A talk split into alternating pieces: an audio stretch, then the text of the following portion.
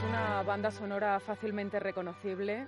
Ugarte, don Jaime, buenas tardes. Buenas tardes, amansa a las fieras como yo. Desde luego, ¿eh? no, no, no, no, como tú no, de eso nada. Bueno, hemos, hemos cambiado la sintonía de entrada que siempre acompaña en el estudio a Jaime Ugarte porque estas semanas de verano queremos romper un poco el guion establecido, queremos salirnos del, del carrilito, Jaime, y además me has contado la idea y sabes que estoy 100% de acuerdo. Pues mira, me alegro porque eh, yo no sé si recuerdas, hace unos meses en el programa tuvimos que contar eh, una noticia desgraciada, la muerte de una misionera española. Sí.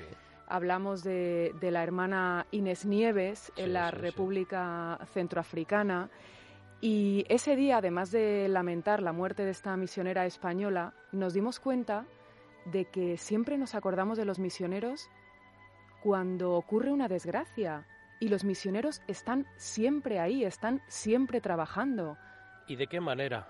¿Y con qué, con qué muchas veces eh, circunstancias eh, totalmente esquivas, durísimas, falta de muchísimas cosas que para nosotros aquí, bueno, pues yo qué sé, nos quejamos de, cualquier cosa y, allí en, los sitios donde están, eh, bueno, pues llevando la palabra de Dios y, encima echando una mano a la gente, que es que no hay de nada. Entonces es una, es una labor, yo creo que...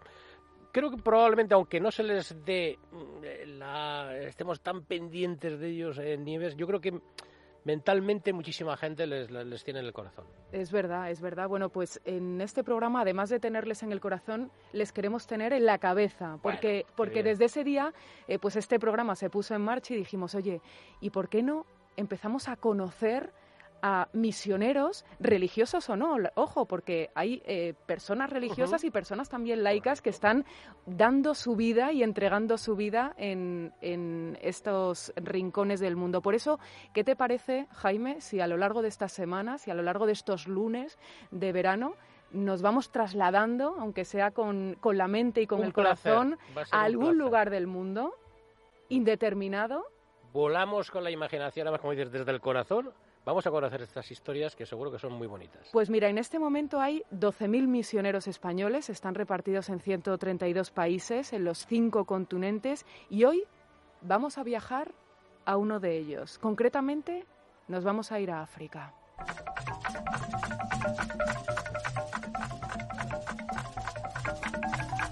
Y la música que estamos escuchando nos lleva a un lugar muy concreto del mundo, concretamente a 4.125 kilómetros en línea recta desde aquí. Allí nos está esperando una misionera española, la hermana Concepción Urrutia. Hermana Concepción, buenas tardes. Buenas tardes, ¿cómo estáis por ahí? Nosotros estupendamente, pero la pregunta se la tenemos que hacer nosotros ¿Cómo, a usted. ¿Cómo está usted, que es lo importante en este caso? Bueno, aquí estamos eh, bastante bien en medio de esta realidad que es buena. Es buena. Usted y es esperanzadora. Se encuentra en Yaoundé, está en la capital de, Camerún. ¿Cuánto tiempo lleva allí, hermana? Bueno, aquí llevo solamente, voy a hacer cinco años en septiembre. Déjame, que, le haga, déjame que le haga una pregunta porque veo Concepción Urrutia, como yo me apellido Ugarte. ¿De dónde es usted, hermana? Bueno, yo soy de Vitoria. Ya, amigo, de, Vitoria. ¿Y, tú de dónde eres? Yo soy de Sestao, Vizcaya. Bueno, o sea que ya, ya, ya, le, estamos dando mucha categoría a este programa. Yo creo, yo creo. Cinco años, hermana, porque hay que decir que usted es eh, religiosa, es hermana de Nuestra Señora de la Compasión. Nos contaba que lleva poquito, que lleva cinco años en, en Camerún, pero sé que antes ha estado muchísimos años también como misionera en otros lugares del mundo. Sí, he estado 35 casi en Venezuela y un año y casi dos años en Argentina. Así que conozco un poco diferentes países. ¿Y qué es lo más difícil que se ha encontrado usted como misionera? Y ya no le digo si en Camerún, en Venezuela o en Argentina. Lo más difícil, ay, yo no quiero meterme más profundo, pero yo te puedo decir que el sistema nuestro que tenemos y que nos parece el mejor del mundo, este sistema económico que crea la injusticia desde la raíz. Yo sé que son palabras muy grandes, Pero es que es eso, es, que a partir de ahí la impotencia nace mm, para decir, bueno, ¿y cómo cambiar esto? Pues nada, con el granito de la presencia solamente y la palabra humana y la cercanía, es todo. Yo cuando yo no he tenido la oportunidad de hablar con usted, pero sí que hemos estado intercambiando algunos WhatsApp en, los últimos días, hermana, y me ha gustado mucho porque normalmente eh, nosotros en, el WhatsApp pues tenemos una foto, eh, puede ser nuestra o de algún familiar o de algún paisaje. Y usted tiene un dibujo con una leyenda muy bonita que además resume a la perfección eh, lo que es su vida y la vida de un misionero. La vida no se trata de esperar a que pase la tormenta, sino de aprender a bailar bajo la lluvia. ¿Es difícil aprender a bailar bajo la lluvia? Pues en oportunidades sí. En lo cotidiano mm, no, porque la gente es acogedora, la gente acoge bien, te acoge bien. Eh, mm, yo creo que el africano tiene una capacidad escondida de aprender las cosas y de desarrollarlas increíble, en igualdad de condiciones, nos superarían y nos darían 50 vueltas. Entonces, en lo cotidiano no, pero hay situaciones concretas, puntuales, difíciles que, que uno dice, bueno, ya está aquí. Sí, es difícil. Y bueno, precisamente ese mensaje lo puse un día que tuve que estar como siete horas esperando a una respuesta en la cárcel para sacar a un enfermo. ¿Mm? Y lo puse ahí porque dije, bueno, entre todo, como no tenía nada que hacer, no había llevado ni un libro para leer, pues, lo aproveché de esa manera. Y dije, si es necesario en esta realidad también aprender a, a reaccionar ante estas siete horas inútiles de una manera diferente, que no me, mm, que no me fastidie, iba a decir, tanto, tanto que me amargue la vida, ¿no? Sino al contrario, que, que vaya descubriendo otros signos diferentes. Habla usted de, la cárcel. Eh, ¿Cómo es el día a día allí? ¿Qué es lo que ustedes, eh, las hermanas, porque creo que usted no está sola, que tiene allí eh, varias manos también que, le ayudan, creo que hay varias religiosas y alguna que otra española. ¿Cómo es la vida allí? ¿Cuál es el día a día? Sí, bueno, pues mira, nosotras aquí en comunidad estamos seis hermanas, de cuatro nacionalidades diferentes, o sea que ya la variedad empieza aquí en casa.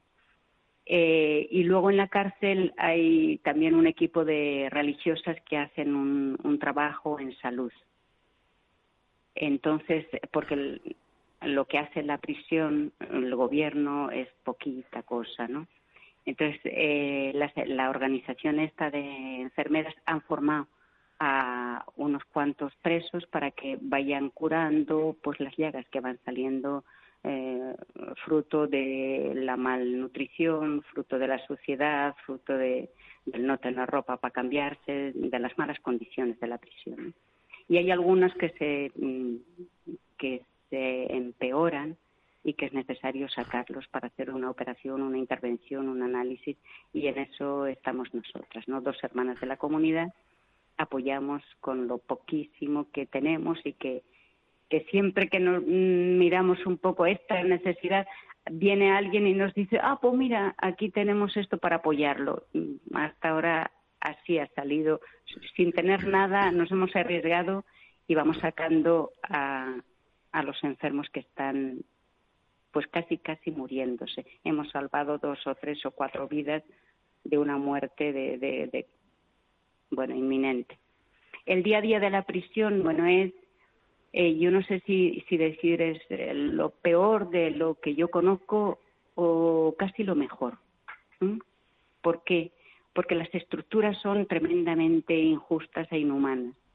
En un recinto hecho para 800 personas hay 4.000, eh, cerca de 5.000 en una habitación de 4 por 4 o un poco más, 5 por 5 pueden dormir 60, 70 personas. Digo dormir mm, en lugar de decir pasar la noche, porque hay literas incorporadas a la pared de cemento donde duermen de a dos, dos, dos, dos, los que no caben en el suelo y los que no caben en el suelo de pies en una esquina.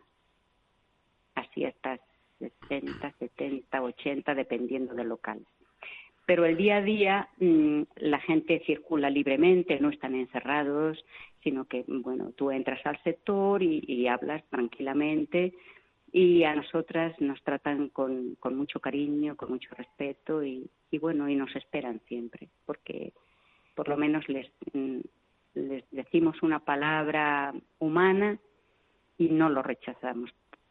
Deduzco, hermana, que ese es el trabajo un poquito más importante, el de la asistencia en las cárceles, en la cárcel en este caso. Eh, eh, mm, bueno, nosotras la, finalidad, de la congregación es eh, la evangelización de los jóvenes y la ayuda a los pobres por todos los medios posibles.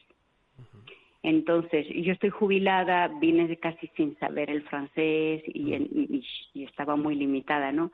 Pero bueno, pues poco a poco ellos me han ido enseñando el francés y ha sido un lugar donde he podido desarrollar eh, mm, mm, pues las capacidades que yo tengo, ¿no? Pero no todas las hermanas trabajamos en eso. Trabajamos en un centro de salud que es nuestro y trabajamos también con las niñas de la calle.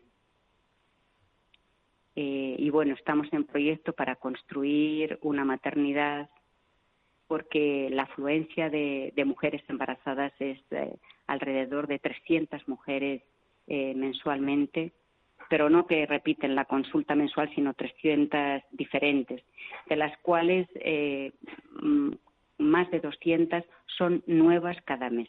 Quiere decir que que Camerún es un país muy joven y, mm, por lo tanto, que tiene mucha esperanza y hay que ayudarle a que nazcan en condiciones dignas. Y que no se le olvide la biblioteca, que yo sé que ahí también están ustedes haciendo una labor importantísima de, orientación y de formación para, para, esos jóvenes que van allí a, pasar el día. Sí, también, también estamos eh, apoyando un poco pues a los que menos recursos tienen. Eh, pagamos un poquito a, a 13 profesores que vienen y bueno, les, les apoyan, les refuerzan en las materias que más necesitan en la biblioteca. Y nosotras apoyamos sobre todo lo que es la formación humana, el contacto directo, mm, el hablar personalmente con ellos, el, y luego tenemos de vez en cuando actividades especiales de formación, de espiritualidad, de creatividad, de, de juego. Bueno, vamos a programar una, una salida a conocer la playa porque eh, de unos 40 con los que hemos hablado un día cuando estaban casi todos juntos, eh, había dos o tres que conocían la playa solamente, los demás no la conocen. Entonces, bueno, yo creo que es necesario y es una buena noticia para ellos el decir, mira, nuestro país tiene cosas muy bonitas de las que también podemos disfrutar. Bueno, es que eh, Camerún, de hecho, se le conoce como, como, África en miniatura porque lo tiene de todo. Eh, hermana Concepción, muchísimas gracias por estar esta tarde con nosotros, por acercarnos un pedacito de, de la labor que ustedes hacen a miles de kilómetros de aquí, por, por, bueno, pues por hacernos que nos reconfortemos con, con el, género humano, ¿verdad, Ugarte? Porque todas las noticias que tenemos que contar a diario eh, son, son duras y, y bueno, que que gracias por esa labor tan callada. y si sirve de algo, hermana, bueno, pues que, le mandamos todo nuestro cariño y agradecimiento, es saber que hay personas que, bueno, pues, pues no sé, que, que, son capaces solamente, es que estremece, ¿no? El, pensar lo que decía del hacinamiento prácticamente que puede haber en las cárceles, ¿no? Y, saber que, que están ustedes ahí, bueno, pues por lo menos reciba nuestro, nuestro máximo cariño bueno, las gracias a ustedes y, bueno, saber que eh, todos formamos parte de este mundo nuestro y lo que nosotros hacemos,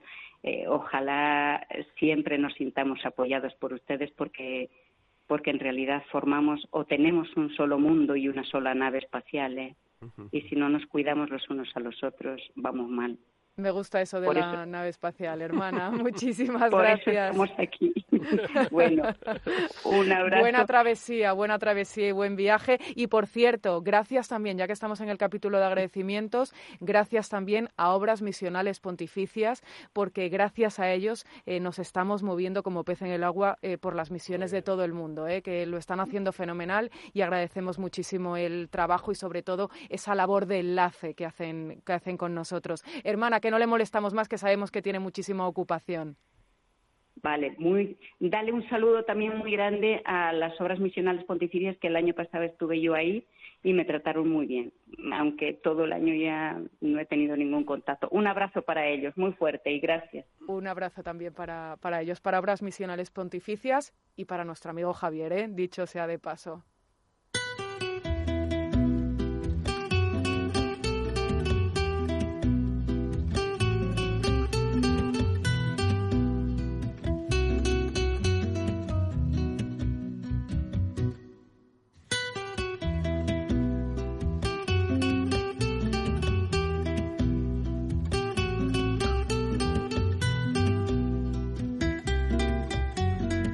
A que tenemos que presumir, a que tenemos muchas cosas por las que pues presumir, fíjate, Jaime. fíjate, tenemos muchas cosas que, por las que vamos a presumir, pero fíjate qué bien nos queda esto, ¿no? De, de- de- de- de tener gente tan maravillosa por todo el mundo, ¿no? Y más cositas que hay.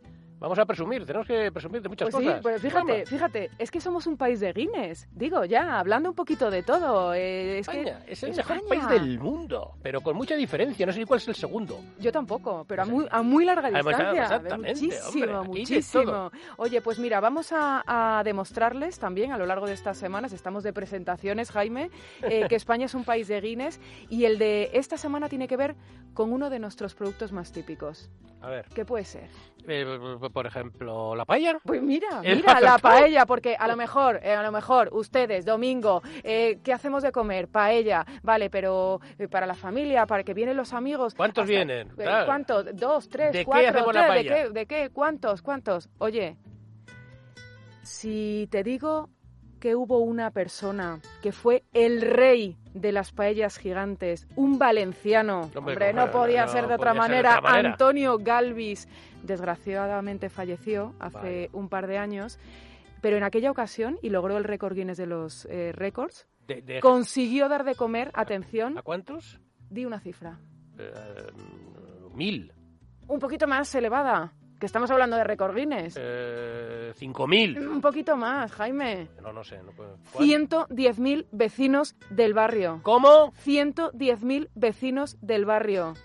110.000. Mira, vamos a hablar con Gema Galvis, que es la hija de Antonio. Gema, ¿qué tal? Buenas tardes. Hola, buenas tardes. ¿Es ¿Qué verdad que ese día se quitó tu padre el Guinness a sí mismo? Exactamente, así mismo. Él tenía el primer Guinness en el año 92, se hizo en Valencia. Y en el 2001 se lo arrebató a él mismo en, eh, y se cocinaron 110.000 raciones de paella en el barrio de Moratalaz, en Madrid. Y es verdad que tú estabas ahí a su lado. Tú eres Estaba- estaba- testigo. Madre Pero- mía. La Pero, notaria pero, mayor pero, del reino. Escucha, ciento- Sí, sí, pero qué barbaridad. ¿Cuánto, ¿Cuántos kilos de arroz? testigo y casi culpable, ¿eh? Tú eres la que iba azuzando, ¿no? Venga, papá, sí. dale más, Yo, dale papá, más. Que sí, que si lo hemos hecho una vez, no hay ningún problema. Pero ¿cuántos, cuántos kilos de, de- de arroz? Eh, para ciento y pico mil. ¿Tú te. Acuerdas de los kilos de arroz, 6.000 de las kilos. verduras, de la carne? Porque yo no sé, Sí, ¿la paella de qué sí, era? sí. La paella era la típica paella valenciana, que Mm. son con verduras y carnes de pollo y conejo. Las especias y... eh, y ¿Seis mil y- kilos has dicho de arroz? Sí, 6.000 kilos de arroz. ¡Qué barbaridad! ¡Qué barbaridad! 6.000 kilos de arroz. Es que estoy viendo aquí, que yo no sé si tú lo recuerdas, los ingredientes, 195 kilos de sal, Sí. 28 kilos de especias, un kilo de azafrán en flor, 15.000 litros de agua. Pero eh, eh, la paellera, ¿cuánto medía? 21 metros y medio de diámetro. Bah. Para que os hagáis una, una visión más clara de lo que era, era si la hubiéramos levantado en vertical, hubiera eh, sido el equivalente de una altura de siete pisos de un edificio. Pero ¿y cómo movíais aquello? ¿Cómo, cómo, se pudo, cómo pudisteis trasladar una, pa- una paellera tan No, no se- enorme? No se, traslada, se construye en el mismo lugar donde se tiene que cocinar. Ah, amigo. Ah, Entonces amigo. lo que trasladamos fue a los herreros a construir allí, a construir allí el recipiente, sí. O sea que hicisteis allí la paellera, pusisteis Mm. todos los eh, kilos de ingredientes y luego quién removía o cómo se removía todo eso. ¿Cómo se removía? Pues teníamos una pasarela, se construyó una pasarela desde el eje principal de, de la paella hasta la orilla. Eh, era una pasarela em, que, que tenía ruedas y se movía. Entonces habían personas abajo que tiraban de las ruedas y Madre iban dándole la vuelta a esta pasarela. Y con esos 10,50 que medía, 10 metros 50 que medía la pasarela, se conseguía mover, digamos, lo que había en el centro de la, de la paella. Y los otros metros los movían desde la orilla. Se construyeron una especie de como de escalones grandes para que la gente pudiera subir y desde ahí, o sea, unos hacia adentro y otros de dentro hacia afuera ¡Qué para poder mover la, paella. Oye, ¿cuánto tardasteis en hacerla? El, el- la elaboración, me Sí. dices, eh, unas dos horas y media, una cosa así. Madre mía, a mí me parece una proeza, ¿eh? Sí, sí, era una proeza. Pero- lo pero- fue, lo fue. ¿Y hay alguien que ha intentado repetir el éxito? No, no, yo creo que tan locos no hay más gente por ahí. Es que eh, yo tenía entendido, yo tenía entendido que en, en Argelia intentaron superar el récord y que al final acabaron llamando a los bomberos. Sí, bueno, pero no era tan grande. Lo, lo que, y- pero lo, lo que les pasó a ellos fue que lo hicieron con gas, entonces se prendió fuego. Es que, claro, Hay que tener un poco de cuidado. Se prendió. Si nosotros trabajamos con leña y entonces a ellos se les prendió el aceite al, al tener todas las cosas Bueno. dentro, hubo, se ve que hubo algún escapo. bueno, a ver, no pasó nada, pero podía haber sido importante. Sí, no, no, no ha habido nadie na- más. oye Gema, pues eh, me Este, parece... ¿Tienes pensado otro récord?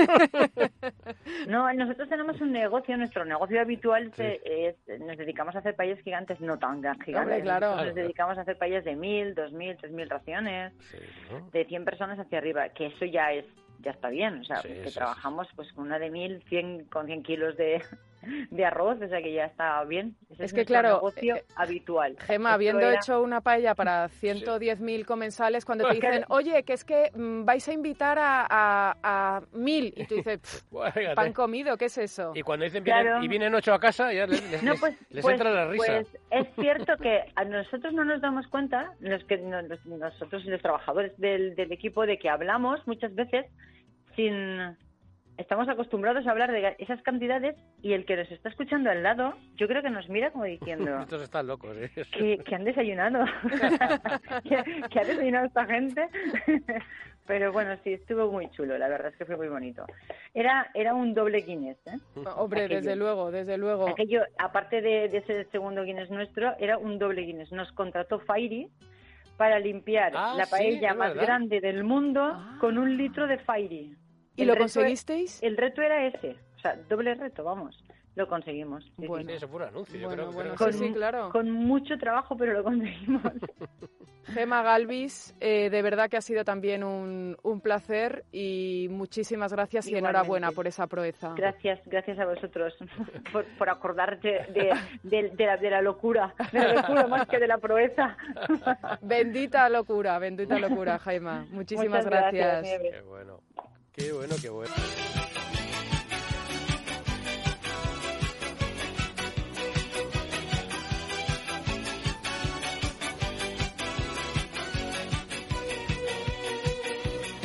Tengo una amiga, tengo una amiga. Pues, ¿sabes qué? Espera, que nuestro, que nuestro próximo invitado, eh, si lo quisiera, podría tener también un Guinness. ¿Por qué? Pues porque... mm, ¿Es Rafael Lacarra? El... No, Ah. no, pero es una de las personas que más sabe de televisión en España. Ah, bueno, bueno, eso está de bien. hecho, recientemente eh, le he visto firmar libros en la Feria del Libro y no sabes, o sea, se agolpaba, se agolpaba la gente en la caseta de Miguel Herrero. Buenas tardes. Muy buenas tardes, Nieves. ¿Qué tal? ¿Qué tal estás? Fantástico. Ahora ya hablando de los 70, nos hemos visto hablando de los 80, de los 90, del 1, 2, 3, de muñecos. Pues ahora de la tele de los 70, por eso ha sonado por ahí Rafael Acarrá, ¿no? Eh, claro, es que eh, a lo largo de, de todas estas semanas de verano también vamos a ir recurriendo a ti para saber qué ha sido de personajes muy famosos y que a lo mejor ahora los tenemos un poquito olvidados. Por ejemplo, Rafael Por ejemplo, Rafael Acarra.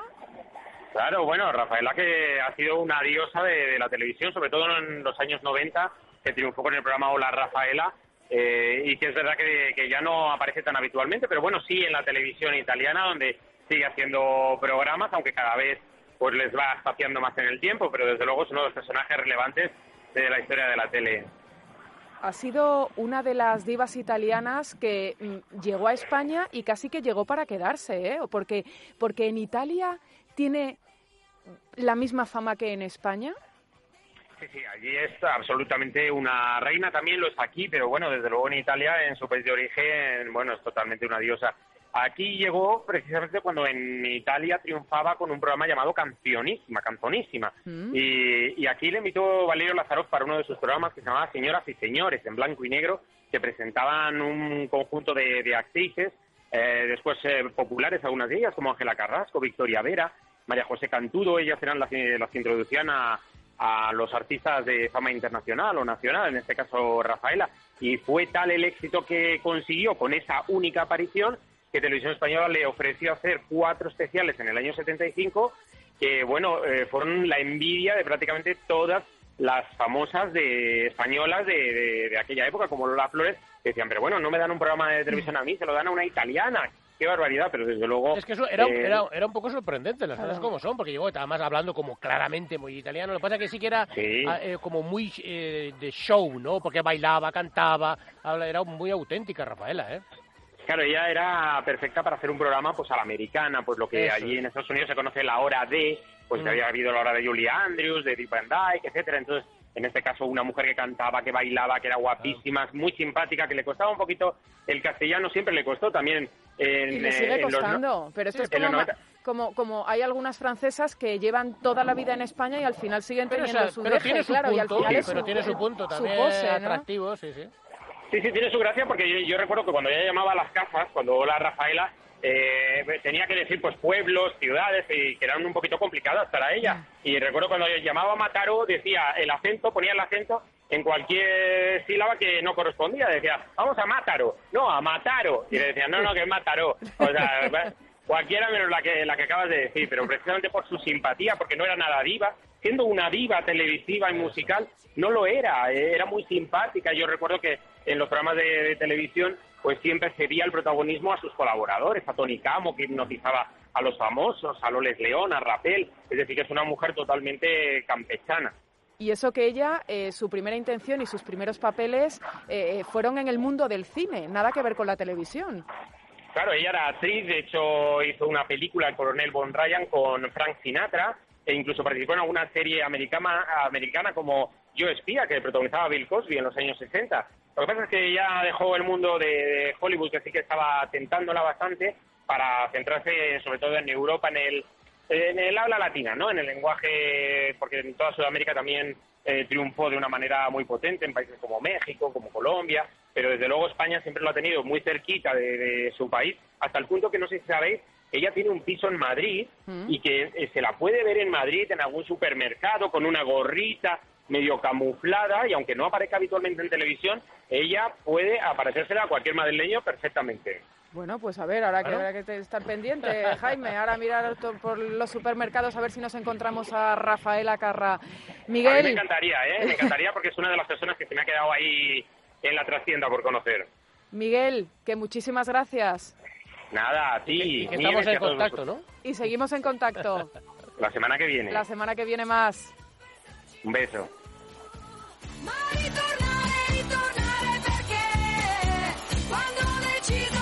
Bueno, pues para ser el primero no está nada mal. ¿eh? Muy bien, muy bien, muy Oye, completito. ¿Has visto? ¿Has visto? Nos hemos ido desde el Camerún a... A hablar de Rafaela Carrá, encontrarlos en un y, y en medio supermercado. una paella para 100.000. Eh, pues fíjate. Venga, lo que vamos a hacer es irnos ahora a la publicidad Venga. y enseguida volvemos.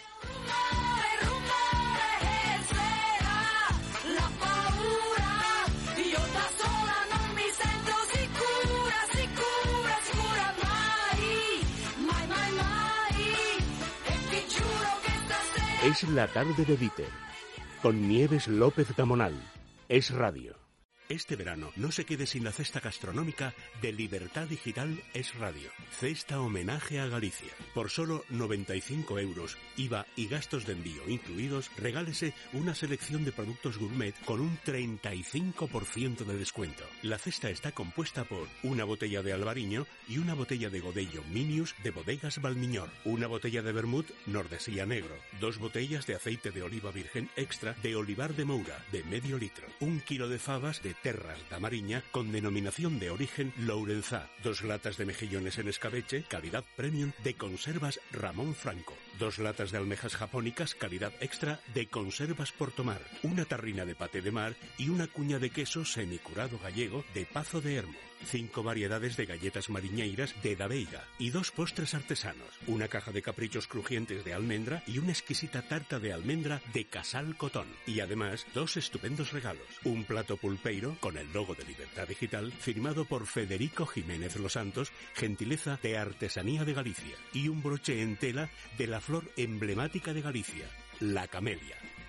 Y no podía faltar el rey de la gastronomía gallega, el marisco. Por la compra de la cesta, Libertad Digital y marisquito.com le obsequian con un vale descuento del 50% en la compra de una espectacular mariscada para dos personas compuesta por una centolla, dos nécoras grandes, 14 langostinos y dos patas de pulpo cocido valorada en 65 euros. Consiga su cesta llamando al teléfono 986 241 894 986 241 894 o entrando en libertaddigital.com. Promoción válida hasta agotar existencias.